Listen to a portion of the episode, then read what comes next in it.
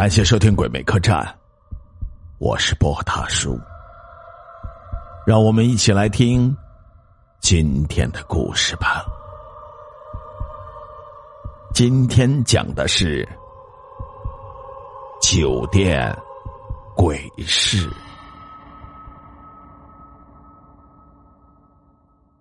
连南坐落于广东省的西北部的一个常年湿润的地区。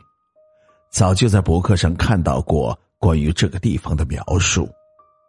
博客中描述的这个神秘而又质朴的地方，让人心生了向往，憧憬了许久许久，终于有了这样的机会。出行的前一天晚上，也许是激动，也许是燥热的天气，一夜无眠，辗转了几个身。堪堪入睡了三个小时，闹钟响了。我起床、洗脸、刷牙，收拾完东西，准备出发了。外面的天气晴和，我们相约在 B 栋的女生宿舍楼下。队友是两个女生，圆圆和小叔子。我们紧赶慢赶，终于到达了省客运站。旅行有时候也是一件很艰辛的事情，比如三个小时漫长的车程中，大家都吐了。我们在车里胃里翻江倒海，极力的压制着胃里上呕的消化物。终于，车在清远稍停了一小会儿，我们簇拥着跳下了车，躲在偏僻处吐了一个昏天黑地。路上虽有艰辛，但心中憧憬着一个地方。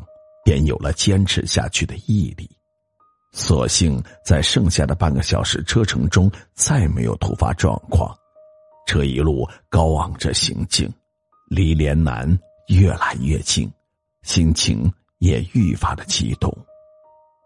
路上遇到很多次大雨，我们心里想，可能下车时那边是个阴雨天，我们只能待在旅馆里看些无聊的影视剧。或者探望窗外发呆。不过令人欣喜的是，连南天气温和，凉风习习。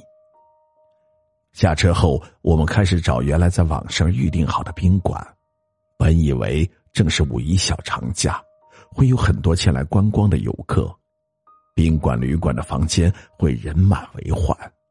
但最后发现，隔了一天到这边后，旅馆的房间空出了好多。这样的发现让我们有了很大的自由选择性。当我们来到预定好的房间后，才发现室内的配套设施没有网上写的那么全面，马桶也让人浮想联翩。圆圆和小叔子交换了一下眼神，我们向老板说：“我们先去吃个饭，待会儿再来看。”老板信了，我们很轻松的脱身。开始挨个找价格合理、环境舒适的旅馆。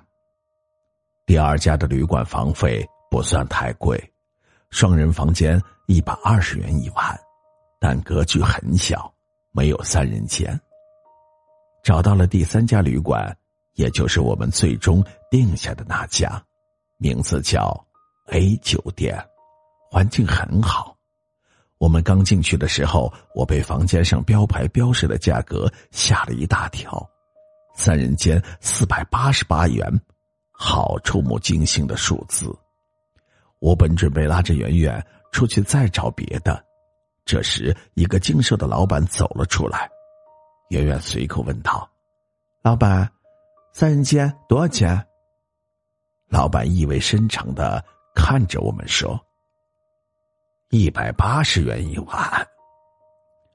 我转过头，一脸惊奇的看着老板，这价格和标牌上的有所出入啊。老板带着我们去了二楼，右手边倒数第二个房间是一个三人间。我们进去的时候，地面刚被阿姨拖过，整个房间显得很清幽、很上档次，感觉上也很安全。我们庆幸找到了这样一间格局高雅的房间，价格不算太贵，老板也很亲善。没想到当天晚上却发生了一件让我毛骨悚然的怪事，现在想起来还心有余悸。当时大约是晚上十二点钟，我突然听到走廊里传来一阵细碎的脚步声，时而急促，时而缓慢。这时房间的空调中好像有呜咽声，当时也没有太在意。因为实在是太困了，就这样过了一段时间，我忽然感到小腹胀胀的难受，于是轻手轻脚的找到拖鞋，向卫生间的方向慢慢的摸索了过去。为了不惊醒熟睡的队友，我没有开灯。当进了卫生间的时候，墙上的壁灯忽然打开了，小小的格子间里便充溢着昏黄的灯光。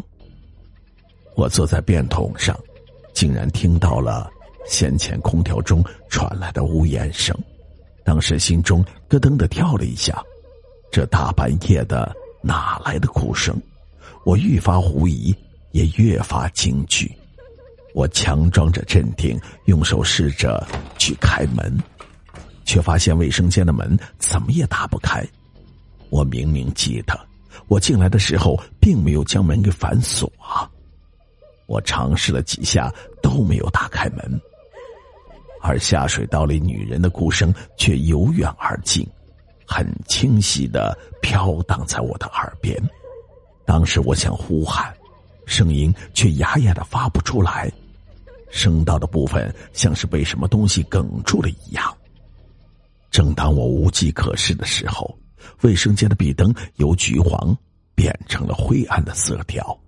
墙上悬挂的壁镜里，若隐若现的浮现出一个人形来，朦胧的好像是一个女人的样子，披散着头发，遮住了大半个脸。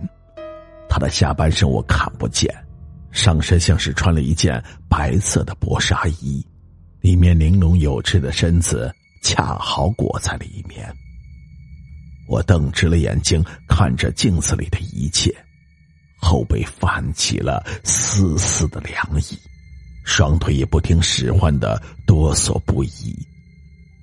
这时，镜子里的女人突然抬起了头，那一瞬间，我看到一张惨白的脸。女人模样倒是周正，眼神隐忍而悲伤，透过薄薄的镜面，直直的看着我，而我很不争气的瘫软在地上。头脑发懵，吓得晕了过去。第二天是圆圆叫醒我的。当我清醒过来时，圆圆一脸诧异的看着我，问我怎么睡在卫生间里。我怔怔的不知道该怎么回答。当我抬起头再次看向壁镜的时候，镜子光滑如新，什么都没有。但我知道。昨天晚上确实发生了一件让我一辈子都不想再遇见的事情。下午，我们结束了旅程，坐上了回学校的车，而这件事情我没有再向任何人提起，因为我知道他们一定会以为我这是编造的，谁会相信这样的事情呢？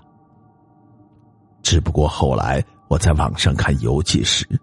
有个网友提到，曾经有一位女性在出游的过程中发生了意外，尸首警方至今没有找到。而网友贴出女人出游前订的酒店房间，正是哪怕我们订的那个房间。